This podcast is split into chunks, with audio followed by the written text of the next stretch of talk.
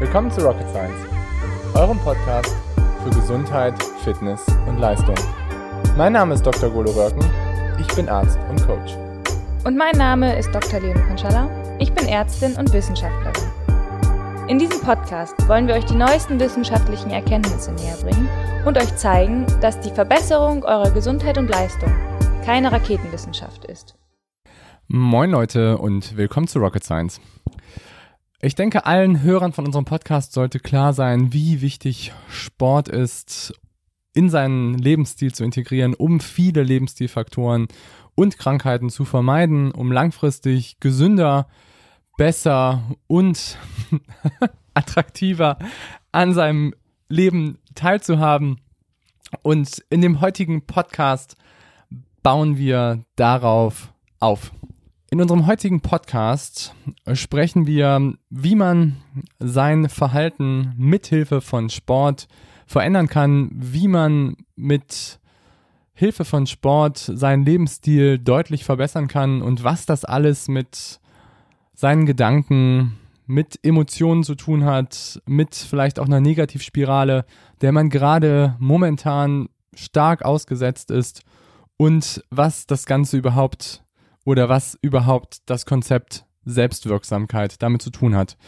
Bevor jetzt alle super ambitionierten Profiathleten abschalten, ich kann nur sagen, dass dieses Thema ist ein Thema, was sowohl sehr, sehr wichtig ist für Anfänger, sowohl und sehr wichtig ist für Leute, die natürlich Motivationslöcher haben, weil man, weil wir in diesem Podcast halt die grundlegenden Essentials besprechen, warum es so wichtig ist, dass man sich auch stets irgendwie mit psychologischen Themen auseinandersetzt, wenn man gewisse Verhaltensweisen ändern kann mit Hilfe von gewissen Interventionen, die man halt durchführt, um letztendlich besser sich selber zu kontrollieren und mehr in einem aktiven Lebensstil daran teilzuhaben.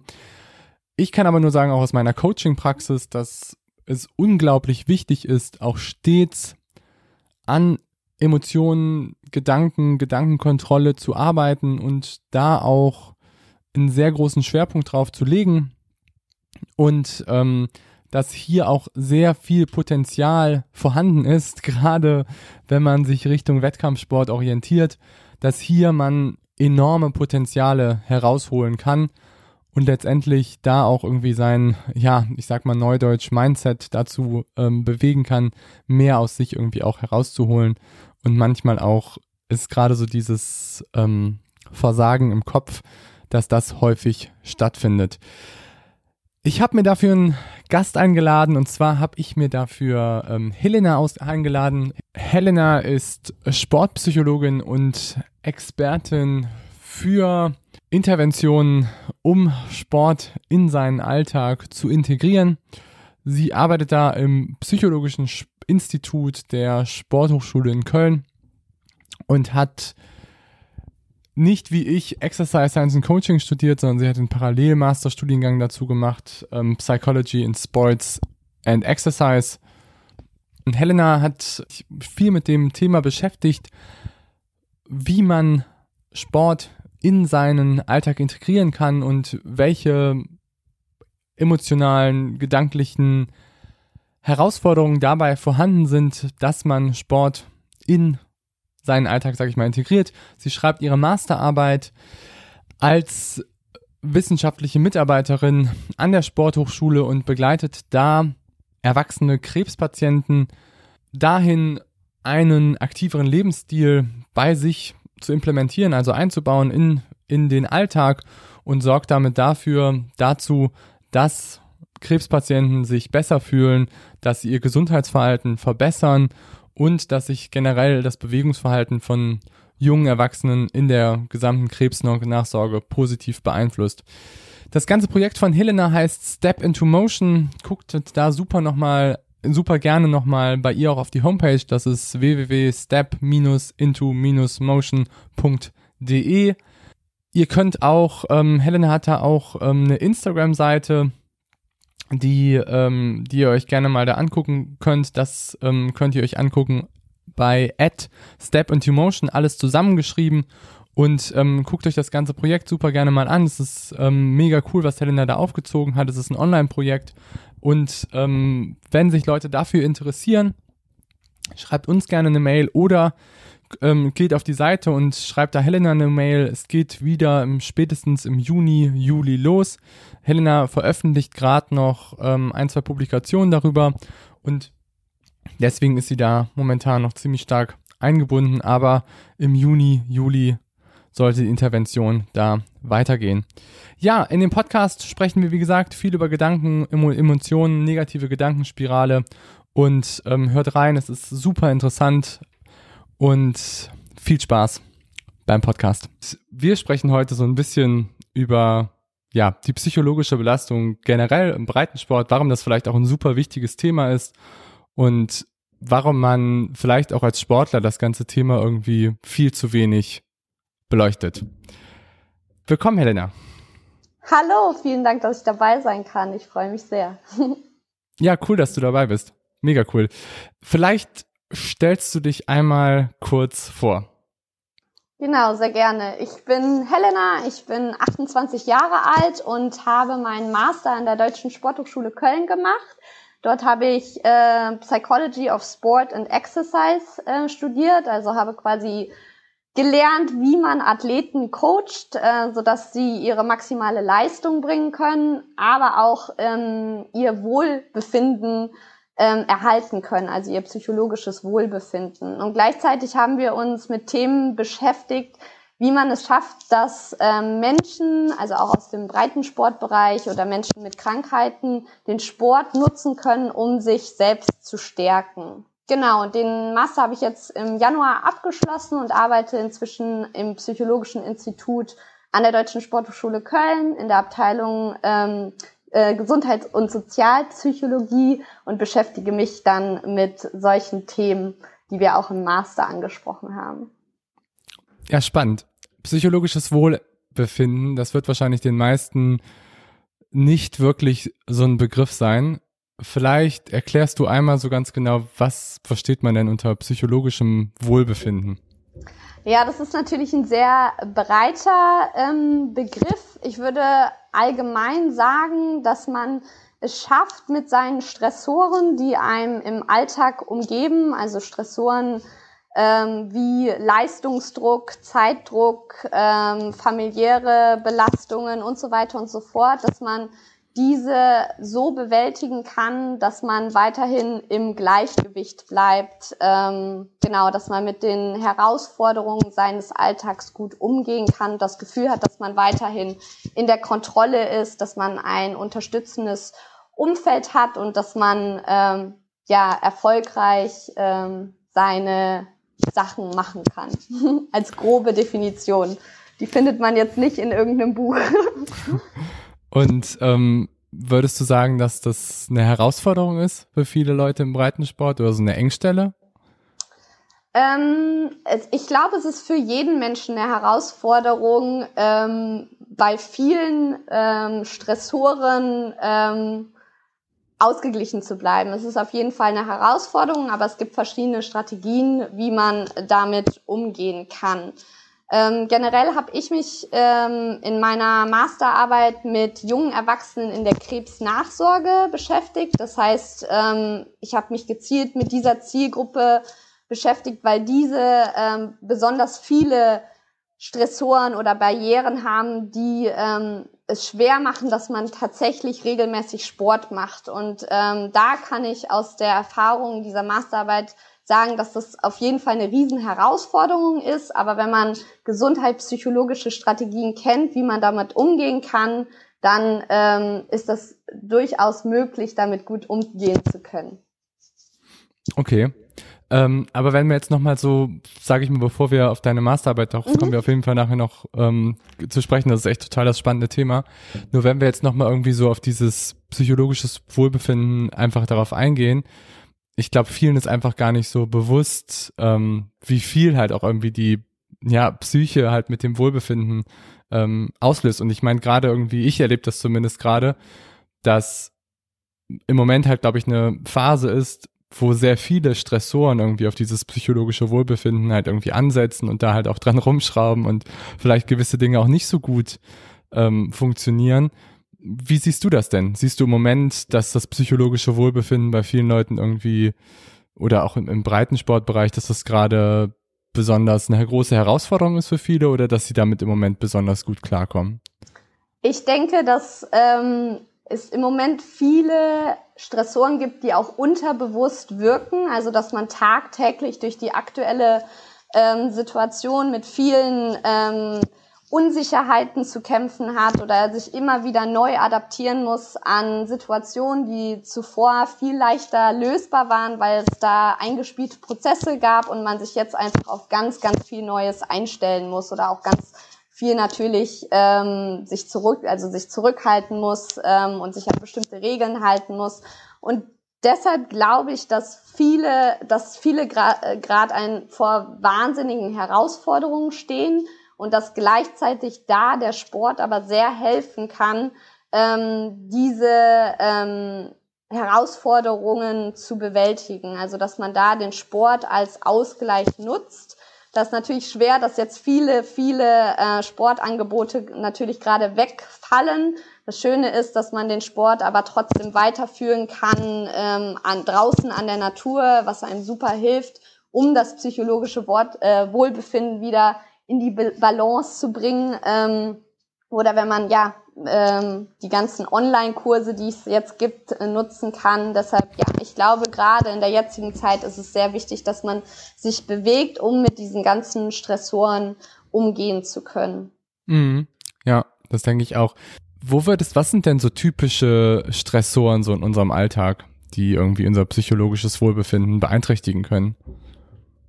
Lange, lange To-Do-Listen, die entweder äh, beruflich äh, auf einen zukommen oder ähm, als Student meinetwegen auch in Klausurenphasen auf einen zukommen, aber vielleicht auch privat, dass man äh, sich viele Sachen vornimmt und den Tag sehr vollpackt. Also ich würde sagen, das ist ein Riesenstressor, ähm, da man da ein sehr gutes Time-Management quasi an den Tag legen äh, muss.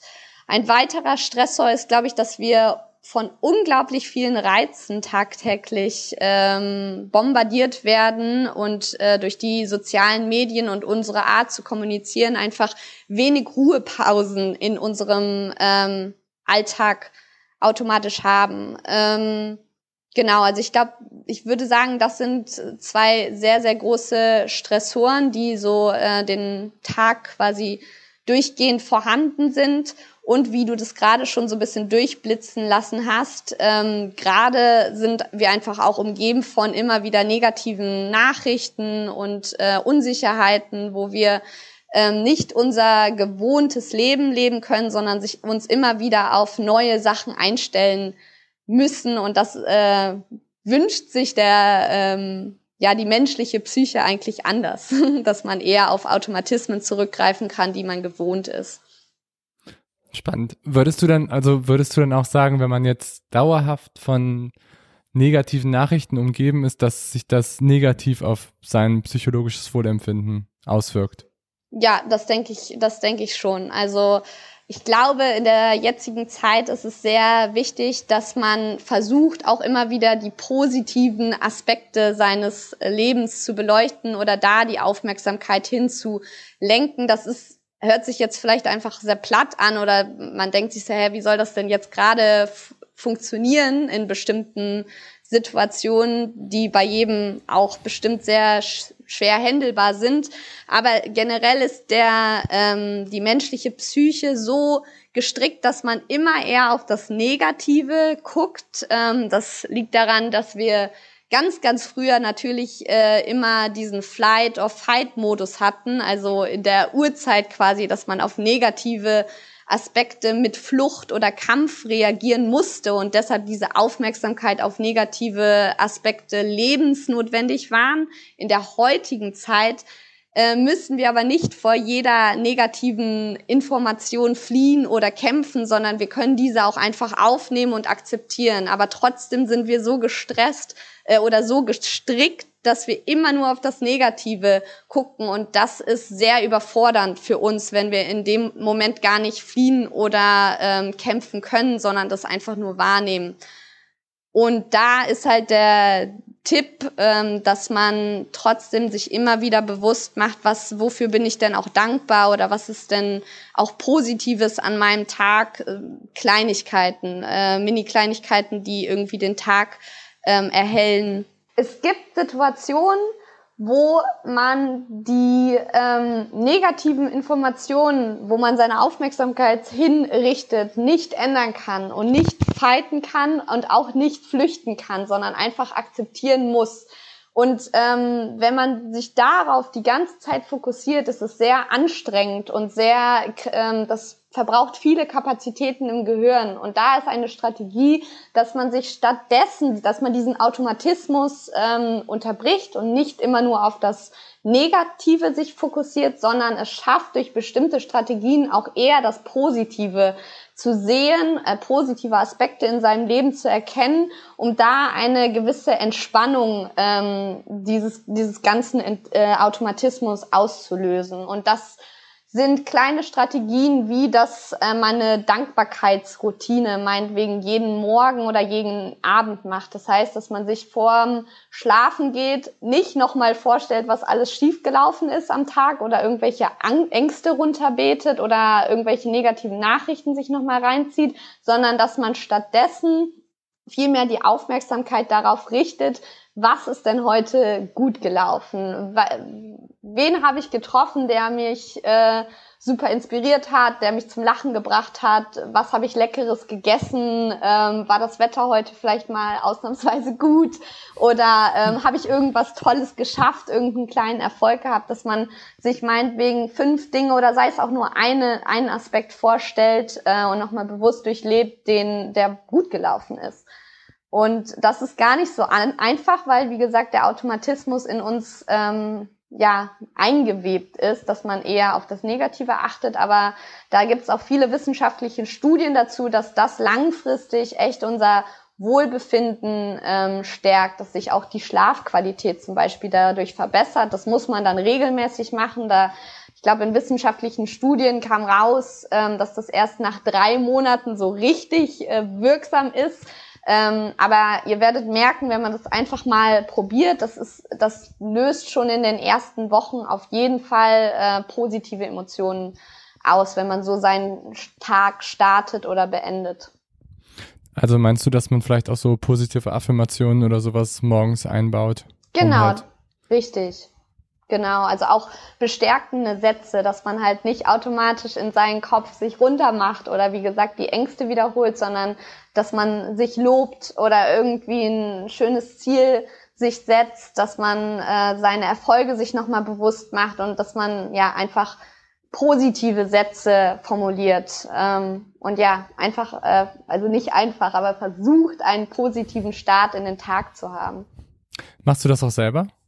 Ja, ich versuche das durchzuführen und ähm, ich bin ganz ehrlich, das Jahr 2020 war eine Riesenherausforderung für mich ähm, durch die Situation, aber ich habe äh, meine Masterarbeit geschrieben und war gleichzeitig ähm, am Psychologischen Institut schon tätig und ähm, es ist eine Herausforderung, als ich da diese ganzen verschiedenen Stressoren parallel gelauf, also, am Laufen hatte, habe ich auch selbst gemerkt, wie schwer es ist, sich dann abends ins Bett zu legen und an das Positive zu denken und nicht zu grübeln, oh Gott, wie äh, gestalte ich morgen meinen Tag oder wie soll das und das funktionieren.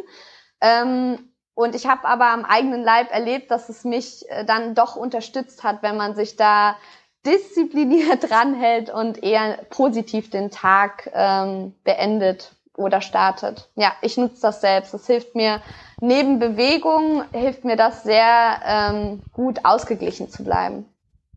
Und was machst du da, wenn ich das fragen darf? Ich nutze diese Dankbarkeitsroutine. Also ich habe ein äh, Tagebuch, wo ich, ähm, wenn ich fleißig bin, so ein bisschen aufschreibe, was an meinem, in meinem Tag passiert ist. Äh, aber was ich immer mache, dass ich mir fünf Dinge runterschreibe, für die ich dankbar bin. Und ähm, das ist echt eine schöne Art und Weise, auf die positiven Aspekte des eigenen Lebens äh, zu gucken. Und manchmal steht da auch nur ein, ein Aspekt und manchmal stehen da ganz viele Aspekte. Und das ist auf jeden Fall eine schöne Routine, kann ich jeden empfehlen. okay, cool. Ja, spannend, definitiv. Ähm, und bist du auch der Meinung, dass was ich jetzt, wenn man jetzt, wir haben ja auch irgendwie so ein bisschen über Emotionen geredet und wenn man halt mehr mit positiven Emotionen zu tun hat, oder sagen wir mal andersrum, würdest du sagen, dass negative Emotionen auch so viel Energie klauen? Generell ja. im Alltag? Ja, das würde ich äh, schon sagen. Also negative Emotionen wie Wut oder Trauer, die gehören dazu, die gehören zum Leben definitiv dazu. Wenn man die gar nicht spürt, dann ähm, ist es, glaube ich, auch nicht gut. Aber wenn Wut, Trauer, ähm, Ekel, also negative Emotionen den Alltag bestimmen, dann ähm, hat man, denke ich, nicht genü genügend Kapazitäten, um leistungsfähig zu sein, um seine Ziele zu erreichen, um kreativ zu sein, um ähm, ja aktiv zu sein. Ich denke, es ist äh, wichtig, da ein Gleichgewicht herzustellen und wie gesagt, weil der Mensch eher tendiert, negativ gestimmt zu sein oder auf negative Dinge zu achten, ähm, ist es wichtig, dass man da aktiv versucht, auch die positiven Emotionen rauszukitzeln und mal äh, zu lachen oder ähm, ja, sei es auch einfach nur mal kurz zu grinsen, um wieder diese positiven Emotionen hervorzurufen. Mhm. Also ich würde dir da auch 100% zustimmen. Ich finde das auch selber, dass man das bei mir, also man merkt das auch total selber, wenn man halt irgendwie Dankbarkeit, Zuneigung, mehr Liebe in seinen Alltag einbaut. Das hat vor allen Dingen einen unglaublich positiven Effekt auf einen selber. Und ich weiß nicht, kennst du da so ein bisschen so Power versus Force von, von Hawkins vielleicht? Das habt ihr in eurem letzten Podcast besprochen. Kann das sein? Da habe ich das gehört, dass man eher ähm, Aktivitäten suchen sollte, die einen nicht totale Überwindung kosten, ne? dass man sich nicht zwingt, irgendwas äh, zu machen. Also Force wäre das sondern dass man äh, stattdessen seine eigene Power nutzt, seine eigene Kraft, indem man ähm, ja Aspekte verfolgt, die ähm, ja, wo man eine intrinsische Motivation hat, würde ich jetzt mal sagen, wo man eine eigene Motivation mitbringt. Habe ich es richtig beschrieben oder ist es komplett daneben? nee, nee, schon, aber also es hat auch sehr viel damit zu tun, dass man probiert, negative Emotionen wie halt natürlich Trauer, Stolz, ähm, Apathie, Ekel, dass man halt probiert, die auf jeden Fall zuzulassen, die, diese Emotionen, aber sich halt auch nicht so doll da reinsteigern sollte, weil man halt dann genau in so eine Spirale reinkommt und dann halt einfach in so eine Negativspirale mhm. und es ein, wie du auch sagst, äh, sehr leicht fällt, in so eine Negativspirale zu kommen, weil wir einfach als Menschen natürlich auch evolutionär darauf geprimed sind, dass wir halt, ja, wenn irgendwie was Böses kommt, dass wir uns da reinsteigern und dann halt irgendwie da wieder schnell rauskommen wollen. Aber was halt heutzutage echt passiert, ist halt, dass man sich immer mehr dann da reinsteigert und dass das halt unglaublich viel Energie zieht. Genau, ja. Und, und ich habe das für mich schon entdeckt, dass ich halt auch beobachtet habe, wenn mir halt genauso diese Emotionen halt aufkommen, wenn ich halt irgendwie sage, pass auf, ähm, ich bin jetzt echt sauer und dass ich das einfach ausspreche oder irgendwie ich bin jetzt echt traurig und das halt einfach echt ausspreche mhm. und dann halt probiere das eher so auch so zu überwinden. Und ja, ich finde das ganze Konzept einfach super interessant. Ich meine, das Witzige ist halt irgendwie auch so, als Mediziner denkt man halt an solche Dinge nie, muss man ganz ja. ehrlich sagen. Und es ja. spielt auch wirklich keine Rolle. So, oder ich meine, vielleicht tue ich jetzt auch dem Ganzen ein bisschen Unrecht, aber was ich hier so gelebt habe im Krankenhaus, das spielt jetzt einfach keine Rolle. Und auch diese ganzen negativen Emotionen, die halt gerade im Krankenhaussetting halt vorhanden sind, die werden einfach oft äh, übergangen und halt irgendwie unterdrückt. Und ich finde das immer super furchtbar, wenn das halt irgendwie so passiert. Ja. Weil, ich meine, was, was passiert, wenn man irgendwie so negative Emotionen unterdrückt? Also ist das gut oder ist das nicht so gut? Oder sag mal was dazu, was denkst du? Also das ist definitiv nicht gut, äh, Emotionen zu unterdrücken. Also das kostet unglaublich äh, viel Kraft und ähm, das bedeutet ja auch, dass man ähm, Emotionen oder Sachen, die in einen selbst aufkommen, als schlecht ansieht. Also da ähm, akzeptiert man sich selbst ja nicht, sondern denkt, okay, das ist gerade falsch, was ich fühle oder das darf ich nicht fühlen. Und das ähm, kann langfristig nicht gesund sein, äh, wenn man ähm, das nicht wahrnehmen darf, wenn man sich das selbst nicht erlaubt. Also äh, da denke ich, dass das wichtig ist, dass man auch negative Emotionen akzeptiert und bewusst wahrnimmt und dann aber die Kontrolle behält, das ist ja das Schwierige, ne? ähm, und sagt, okay, das, das ist ein Gefühl, das ist durchaus berechtigt und das hat auch ähm, seine äh, Berechtigung, genau. Und ähm, jetzt möchte ich aber langsam aus dem Gefühl wieder rauskommen oder ähm, ich nehme mir die Zeit, jetzt mich wieder auf andere Sachen zu fokussieren oder das vielleicht aktiv anzugehen, das Problem und dadurch ähm, aus dieser Negativspirale rauszukommen. Ja. Mhm, ja, spannend. Und wie siehst du in diesem Kontext Social Media? Ähm, eher negativ. Also, ähm, genau, also in Social Media wissen wir ja alle, die das äh, nutzen, gibt es wenig negative äh, Emotionen, würde ich sagen. Oder es wär, werden Lebensrealitäten dargestellt, wo negative Aspekte nicht vorkommen. Und dadurch wird, ähm, wird den Menschen, die soziale Medien ähm, konsumieren, vorgegaukelt, dass bei allen anderen Menschen es super läuft und immer gut ist und alle lachen und es gibt keine Probleme ähm, im Alltag dieser äh, Influencer oder auch im Alltag der Freunde. Ähm, und wenn man selbst dann eben diese natürlichen negativen Emotionen fühlt, ähm, ist man dann schnell, glaube ich, ähm, frustriert oder vielleicht verängstigt, warum ist es bei mir so und bei keinem anderen ähm, ja, ich denke, da ist es wichtig, dass man das bewusst reflektiert oder sich bewusst damit beschäftigt und immer wieder sich bewusst macht, okay, ähm, so funktioniert zum Beispiel Instagram und ähm, dass man sich da eben nicht reinziehen äh, lässt in ähm, ja in Realitäten, die es einfach in realen Leben nicht gibt. In Fake-Realitäten. In Realitäten, die es nicht gibt. Das ist gut. Finde ich sehr gut. Ähm, oder halt auch vielleicht eine Pause macht, ne? Richtig, das genau. Das Beste ist natürlich, wenn man sich davon lösen kann. Also das, da bin ich ein großer Fan von. Vielleicht da eine witzige Geschichte zu.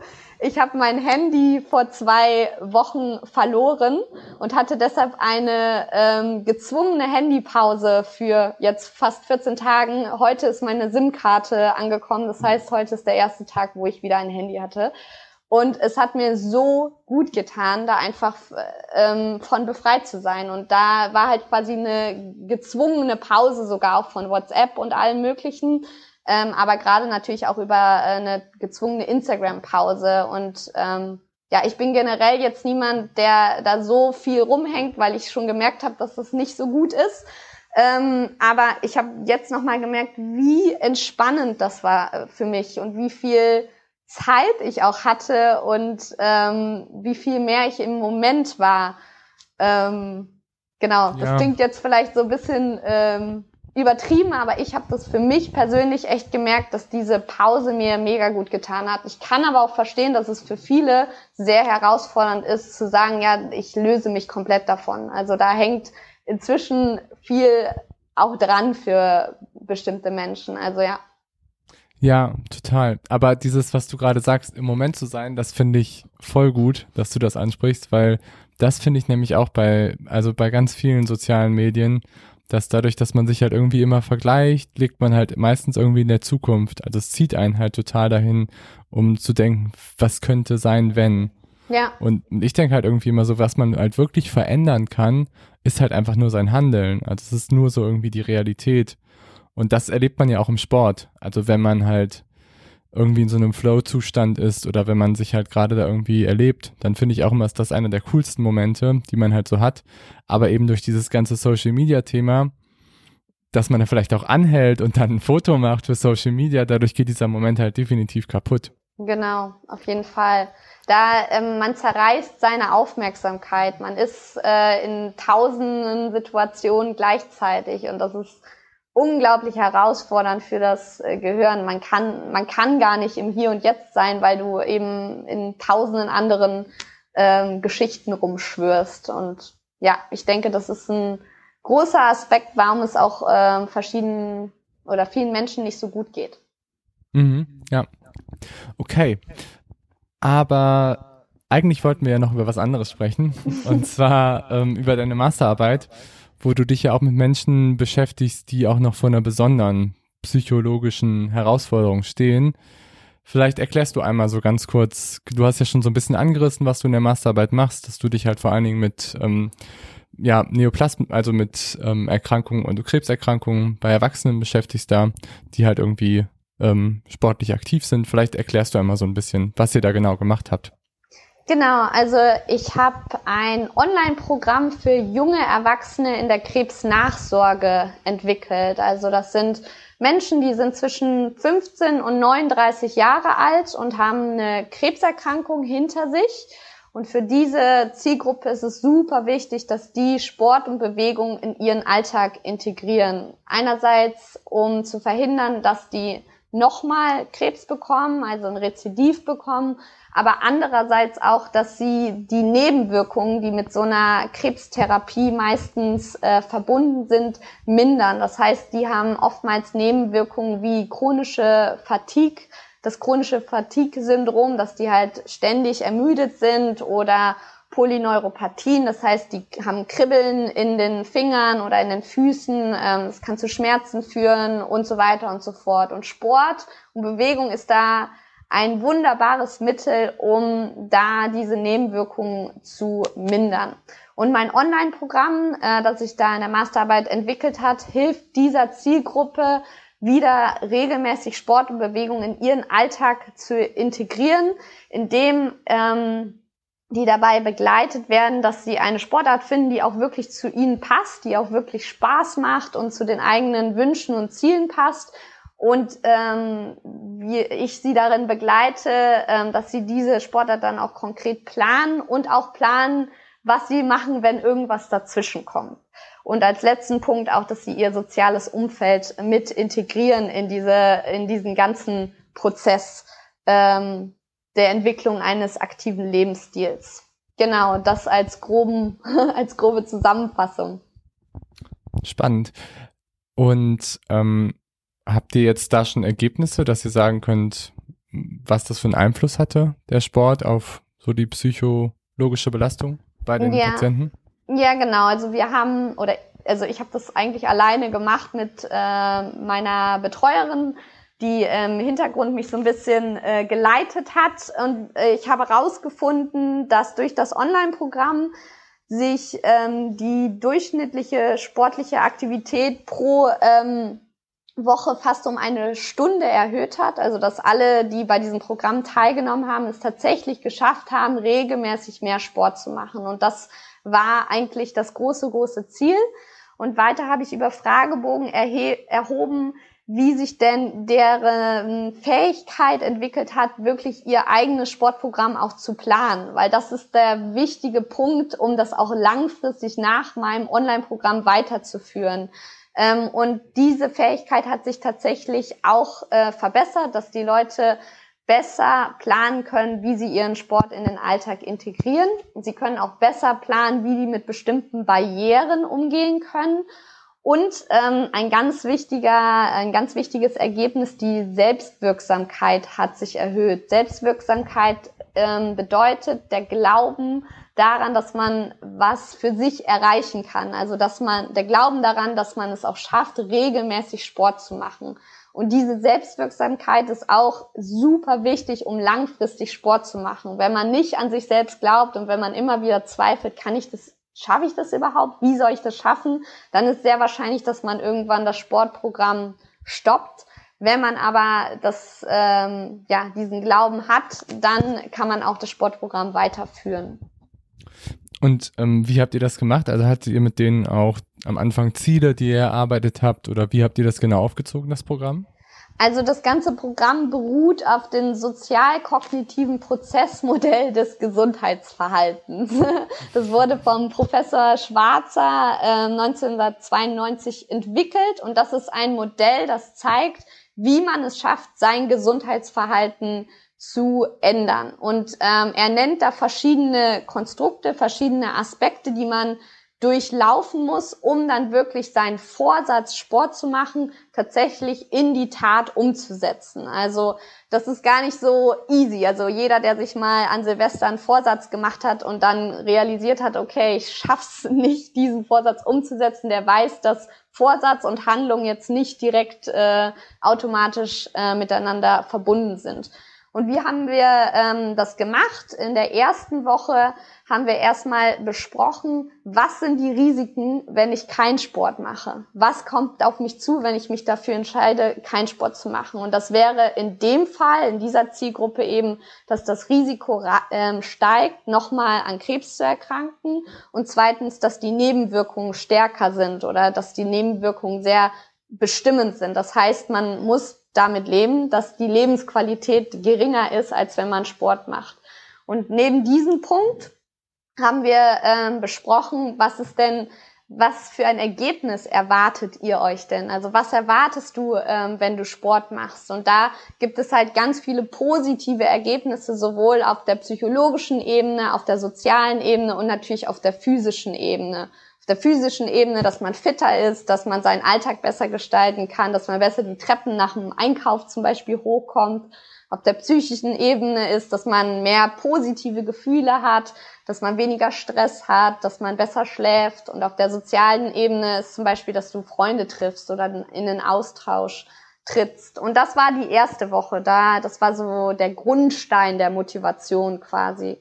In der zweiten Woche haben wir dann ganz konkret geplant, also genau, der Grundstein der Motivation, der dann jedem Einzigen geholfen hat, eine passende Bewegungsidee zu finden. Das heißt, wenn man gemerkt hat, okay, meine Ergebniserwartung liegt ganz klar im sozialen Bereich, dann ähm, macht es Sinn, dass man eher eine Sportart sich raussucht, die als Mannschaftssportart quasi gespielt wird oder dass man sich im, in der jetzigen Situation eine Sportart raussucht, die man zumindest zu zweit machen kann, äh, zum Beispiel joggen gehen. Und wenn man merkt, okay, ich will das Ganze machen, um meinen Stress zu lindern, dann sucht man sich natürlich eher eine Bewegungsform aus, wie zum Beispiel Yoga oder Laufen im Wald, wenn man ähm, zum Beispiel mehr Selbstbewusstsein äh, bekommen möchte, dann kann man vielleicht Boxen wählen. Also das ist ganz wichtig, dass man seine Grundlage der Motivation sich bewusst macht, um dann eine passende Bewegungsform rauszusuchen. Und in der zweiten Woche haben wir das dann ganz konkret geplant. Das heißt, wann, wo, wie, was, mit wem. Das ist super wichtig, dass man da sich gedankliche Kapazitäten spart und nicht immer wieder überlegt, wann mache ich das überhaupt und wo und wen will ich dabei haben, sondern dass man das ganz konkret plant. In der dritten Woche sind wir dann darauf eingegangen, was könnte uns an diesem Plan hindern? Äh, was sind typische Hindernisse wie der innere Schweinehund? Wie zum Beispiel, ähm, dass man spontan Besuch bekommt oder was ist, wenn eine Klausurenphase kommt und man plötzlich super viel Stress deswegen hat ähm, was ist, wenn ich Überstunden machen muss und so weiter und so fort. Und da, dafür gibt es auch spezifische Strategien, ähm, die einen helfen, diese Barrieren zu überwinden. Das sogenannte Barrierenmanagement haben wir in der dritten Woche gemacht, dass man auch für jedes Hindernis einen Plan hat. Und in der letzten Woche haben wir geguckt, wie kann ich mein soziales Umfeld, also meine Freunde, meine Familie, vielleicht auch meine Kollegen, meine Nachbarn mit in, integrieren in diesen Prozess des aktiven Lebensstils. Entweder, dass jemand mitmacht oder dass die ähm, Familie akzeptiert, dass es sehr wichtig ist für einen und einen daran in, erinnern oder ähm, einen da quasi mal in Ruhe lassen für eine bestimmte Zeit oder ähm, dass Freunde einem Informationen zu coolen Kursangeboten geben, also dass man guckt, dass man nicht so ein Einzelkämpfer ist, sondern sich Unterstützung holt von seinen Liebsten oder zumindest von seinem sozialen Umfeld. Genau, so, das haben wir gemacht im Groben. Mega, spannend. ähm, ehrlich gesagt, also da war jetzt mega, mega viel drin. Und ich weiß, dass man bei Coaching-Sessions für solchen Input mega viel Geld bezahlt. Also danke dafür auf jeden Fall schon mal. Sehr gerne. Ähm, ehrlich gesagt, bei mir, ähm, als ich angefangen habe mit, mhm. mit dem Leistungssport, ähm, ich war vorher auch so ein richtiger Couch-Potato, irgendwie mit 15, 16 und war super, super schlecht in der Schule. Ich hatte irgendwie zweimal fast die Klasse wiederholt. Und ähm, habe dann aber gesagt, okay, ich will irgendwie sportlicher werden Mhm. Und dadurch aber, dass ich sportlicher geworden bin und irgendwie mich krass mit dem ganzen Thema beschäftigt habe, ist natürlich irgendwie so meine physische Leistungsfähigkeit halt deutlich besser geworden. Mhm. Aber was der krasseste Effekt eigentlich war, war halt so, wie ich mich halt, dass ich einfach eine viel höhere Selbstwirksamkeit hatte. Mhm. Ich habe viel mehr an mich geglaubt. Mhm. Ich habe einfach viel mehr auch gedacht, irgendwie, was ich aus mir rausholen kann. Es hatte einen krassen Boost auch auf mein Selbstbewusstsein. Und ähm, dadurch habe ich irgendwie viel mehr auch, sage ich mal, Ziele formuliert. Ich habe dann gesagt, ich will Medizin studieren, musste dadurch irgendwie meinen NC enorm verändern. Ich habe auch gesagt, ich will irgendwie meinen ersten Ironman machen, weil ich mit Triathlon angefangen habe. Und das war auch für mich echt ein krasser Unterschied. Also ich fand das mega interessant, wie du das halt irgendwie gerade so erzählt hast. Wie das ja, auch. Cool. Ja. Super cooler so Prozess bei dir auch. Also daran sieht man auch, dass man den Sport auch auf der Ebene super gut nutzen kann. Ne? Du hast dann natürlich super sportliche Ergebnisse erlangt, aber du hast auch dein Leben durch den Sport anders ähm, gestalten können und hast bestimmt auch durch dein, deine Ausstrahlung und ähm, ja, all das, was du aufgelistet hast, sehr viel bewirkt für dein Wohlbefinden wiederum. Also es ist, ich bin ein großer, großer Fan von Sport für das eigene Wohlbefinden. Ja, also hundertprozentig ich glaube einfach, dass es wirklich auch wichtig ist, sich da einfach auch so selber zu erfahren und einfach so das kennenzulernen. Das denke ja. ich auch, dass das echt, echt spannend ist. Ähm, und was ich auch interessant finde, ist natürlich irgendwie, du hast so ein bisschen über Fatigue gesprochen. Mhm. Und ähm, da habe ich meine Doktorarbeit Medizin damals drüber geschrieben, über ähm, Fatigue bei Multiple Sklerose-Patienten. Mhm. Und die haben eigentlich, also wenn man, Fatigue ist halt so eine abnorme, gesteigerte Ermüdung, kann sich entweder halt kognitiv äußern oder auch motorisch. Und ähm, das ist halt relativ häufig, einerseits halt bei Krebspatienten, andererseits aber auch bei, ja, Auto oder bei kognitiven ähm, pathologischen Prozessen wie Multiple Sklerose, bei anderen Autoimmunprozessen, die halt irgendwie auch zentral ablaufen. Und ähm, was mich da halt interessiert ist, hat sich das verbessert bei euch durch die Intervention? Wir haben das nicht gezielt getestet. Also unsere, unser Fokus war tatsächlich auf die psychokognitiven Determinanten, also das, was ich gerade genannt hatte, sowas wie Selbstwirksamkeit, Handlungsplanung, ähm, Risikowahrnehmung und so weiter und so fort. Das heißt, das haben wir nicht gezielt getestet.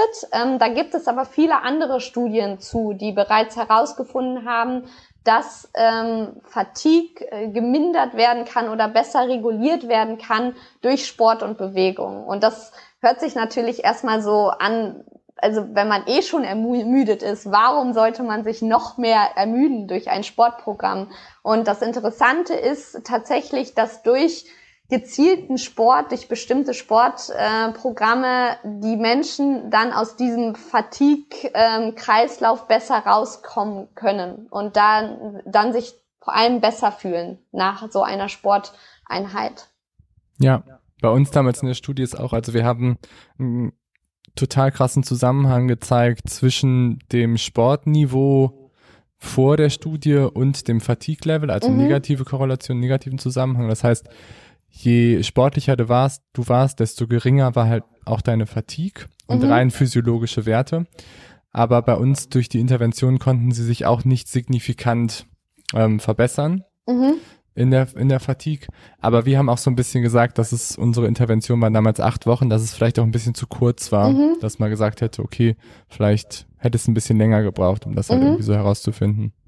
Ja, ja, das kann ich mir gut vorstellen, dass man das, also das Wichtige, daran sieht man ja auch so die Regelmäßigkeit eines aktiven Lebens oder die Regelmäßigkeit des Sportprogramms ist ausschlaggebend dafür, dass man auch langfristig ähm, davon Profit schlägt. Also wenn man jetzt einmalig einen Kurs macht und dann komplett Vollgas gibt äh, und dann aber zurück in alte Muster fällt, wo man ähm, ja, mit dem Auto zur Arbeit fährt, mit dem Aufzug hoch in den dritten Stock und sich dann halt acht Stunden hinsetzt und dann mit dem Auto zurück und dann auf die Couch, dann ist dieses Sportprogramm, das man in der Vergangenheit gemacht hat, dann wirkt das nicht äh, als Zauberformel weiter, sondern äh, die Regelmäßigkeit ist definitiv ausschlaggebend, dass man da auch langfristig positive Ergebnisse hat für sich. Ja, und was ich auch da interessant finde, was du auch angesprochen hast, ist das Umfeld. Also wie viel das Umfeld ausmacht, mhm. dass es letztendlich langfristig nachhaltig integrierbar ist. Das finde ich halt auch immer so spannend. Ja, genau. Also ich fand diese vierte Kurswoche, das ist die Abschlusskurswoche bei dem Online-Programm auch besonders schön, weil äh, das einfach auch schön ist, nochmal zu reflektieren, okay, wer hilft mir denn vielleicht schon? Manchmal äh, hat man das gar nicht so auf dem Schirm, wer da alles schon so ein bisschen unterstützend wirkt und dass man sich aber dann auch noch mal überlegt, wen kann ich denn mit integrieren, so dass es wahrscheinlicher ist, dass ich das Sportprogramm wirklich auch langfristig durchführe eine coole ähm, Geschichte aus dem Online-Programm. Eine ähm, Teilnehmerin hat tatsächlich ihren ähm, Chef davon erzählt, dass sie dann mittwochs nachmittags eben diesen Rehabilitationskurs hat, der eben, wie gesagt, super wichtig für ihre Gesundheit ist und auch für ihre Leistungsfähigkeit, dass der im, immer um 17 Uhr stattfindet und dass es super gut wäre, wenn sie an diesem Mittwoch eben keine Überstunden macht, sondern halt pünktlich zu dem Kurs kommt. Und der Chef ist da super ähm, positiv drauf eingegangen, hat sich bedankt, dass sie da so vertrauensvoll ihm das erzählt und hat ihr zugesagt, dass sie an diesem Mittwoch, wenn möglich, keine Überstunden machen muss und dass sie da pünktlich zu ihrem Kurs kommt. Und dadurch hat sie halt den Chef mit in ihr persönliches Motivationsteam integriert ähm, und somit die Wahrscheinlichkeit erhöht, dass sie mittwochs immer zu dem Kurs gehen kann. Und das fand ich äh, voll schön, dass sie das sogar auf ihr berufliches, auf ihren beruflichen Kontext ausgeweitet hat. Und ich denke, die Geschichte ist motivierend, dass man sich wirklich nochmal überlegt, okay, wer könnte mich denn unterstützen? Durch unterschiedliche Art und Weise, also emotionale Unterstützung, praktische Hilfe, dass irgendjemand ähm, mal auf das, die kleine Tochter aufpasst, kurz eine Nachbarin, wenn man Yoga machen möchte. Oder ja, es gibt so viele unterschiedliche Arten der Unterstützung, erinnern, mitmachen und so weiter und so fort. Ja. Mhm, ja. Und das ist auch, da kommt man, wenn man dann so ein bisschen die Kurve wieder schlägt, auch zu den Athleten. Es gibt ja auch so im Athletenkontext meistens immer so Gruppen, die sich halt von verschiedenen Athleten halt irgendwie zusammen suchen und die halt auch gemeinsam ein Ziel so ein bisschen verfolgen und sich halt dann gegenseitig auch da unterstützen. Ja, und weißt du das mit dem, was ganz anderes mit dem Alkoholismus? Wie das, ähm, also früher hat man gesagt, Alkoholismus oder Alkoholabhängigkeit ist nicht heilbar. Ging ganz lange, hat man das irre, irre lange ähm, so postuliert, dass es nicht heilbar ist. Und dann mhm. gab es irgendeinen Psychologen, der gesagt hat, doch, es ist schon heilbar, aber man muss halt das Umfeld ändern. Und mhm. dann ist die ganze Alkoholabhängigkeitstherapie umgestellt worden, kolossal. Und mhm. mittlerweile ist es ganz, ganz stark, geht es darauf ein, dass man halt das Umfeld verändern muss, um halt wirklich nachhaltig da Änderungen zu erreichen. Ja, super interessant. Also das war mir nicht bewusst, aber das kann ich mir gut vorstellen, dass ja, wenn das Umfeld einen immer wieder in diese Sucht auch mit reinzieht durch ihre Einstellungen oder durch die Handlungen oder durch eine eigene Sucht, ist es natürlich fast unmöglich, da rauszukommen. Ähm, Im Gegensatz dazu, wenn man halt ein unterstützendes Umfeld hat, die akzeptieren, dass man da jetzt eine Wandlung, einen Wandlungsprozess äh, durchläuft, die einen helfen durch Informationen, durch praktische Hilfe, die einen daran erinnern, äh, die vielleicht positive Vorbilder sind und so weiter und so fort. Ähm, ja, dann denke ich, das ist sehr hilfreich. Also generell muss man sich vorstellen, wenn man halt sein Gesundheitsverhalten ändert, ne, sei das äh, eben Alkoholkonsum, Rauchen, Ernährung oder halt auch Sport, dann ist es wahnsinnig herausfordernd. Das ist nichts, was mal eben so passiert. Und ähm, Genau, deshalb ist es wichtig, sich zu gucken, äh, sich herauszusuchen, was habe ich für Ressourcen, die mir dabei helfen können. Und das ist halt sowas wie, dass man sich das konkret plant, dass man auch konkret plant, was dazwischen kommen könnte und wie man darauf eingeht, aber auch, dass man halt sich ein unterstützendes Umfeld baut. Ja. Mhm. Ja, absolut. Und ähm, wenn wir jetzt so ein bisschen noch, ich sag mal, wenn wir so ein bisschen ähm, abschließend, was würdest du jemandem mitgeben, der vielleicht Probleme hat, sich irgendwie zu motivieren, irgendwas anzufangen? Wie würdest du das angehen? Ich würde als allererstes tatsächlich die Basis der Motivation bearbeiten. Also, dass man sich nochmal ganz genau überlegt, warum möchte ich das machen? Also, was ist mein persönliches Warum? Einmal wieder, was sind meine Risiken, wenn ich nicht das nicht mache? Also da, da, da gibt es ja viele Risiken für jeden Menschen, auch unabhängig von der Krebserkrankung. Ähm, dann, was erwarte ich mir davon? Also was ist mein persönlicher Wunsch? Da könnte man sich vielleicht, also in dem Programm habe ich so eine Gedankenreise gemacht, dass man sich vorstellt, okay, wa was wünsche ich mir in acht Wochen? Was fühle ich da, was, wie stelle ich mich vor, wie sehe ich aus oder mit wem bin ich da. Also dass man das mal in einen anderen Kontext sieht und diesen Wunsch sich ganz deutlich macht. Und ähm, dann guckt, okay, welche Bewegungsform passt zu diesem Wunsch, zu meinem persönlichen Wunsch. Also niemand zwingt einen irgendwie zwei Stunden joggen zu gehen oder niemand zwingt einen äh, mit schweren Gewichten Krafttraining zu machen. Wenn du Bock hast auf Trampolin springen, weil du äh, komplett ausrasten willst, dann such dir diese Sport, also such dir eine Sportart, wo du komplett ausrasten kannst oder tanzen oder was auch immer. Ich glaube, das Wichtige ist, wenn man merkt, okay, ich komme gar nicht in die Bewegung, dass man überlegt, was passt zu mir, wie kann ich Spaß haben an der Bewegungsart, denn nur so schafft man das, glaube ich, auch langfristig für sich durchzuführen. Und ähm, das ist der erste Teil, dass man da was findet, was wirklich zu einem passt, worauf man Bock hat. Und dann würden die Punkte folgen, dass man das auch konkret in seinen Alltag plant, dass man das auch in seinen eigenen Kalender schreibt zum Beispiel. Da, wo die Arbeitstermine ähm, stehen und die familiären Verpflichtungen und so weiter, dass da auf jeden Fall auch der Sporttermin mit drin steht und dass es auch eine Überwindung ist, diesen abzusagen. Genauso wie man ein Meeting im Alltag eher ungern absagt, sollte es dann auch ähm, eine Überwindung sein, diesen, dieses Sportmeeting quasi aus dem äh, Kalender zu streichen. Und dann, dass man sich äh, Gedanken macht über die Barrieren. Was, was ist bei mir immer wieder, was kommt dazwischen? Was ist so typisch, dass ich dann sage, nee, ich bleib doch auf der Couch liegen und sich da einen Plan machen.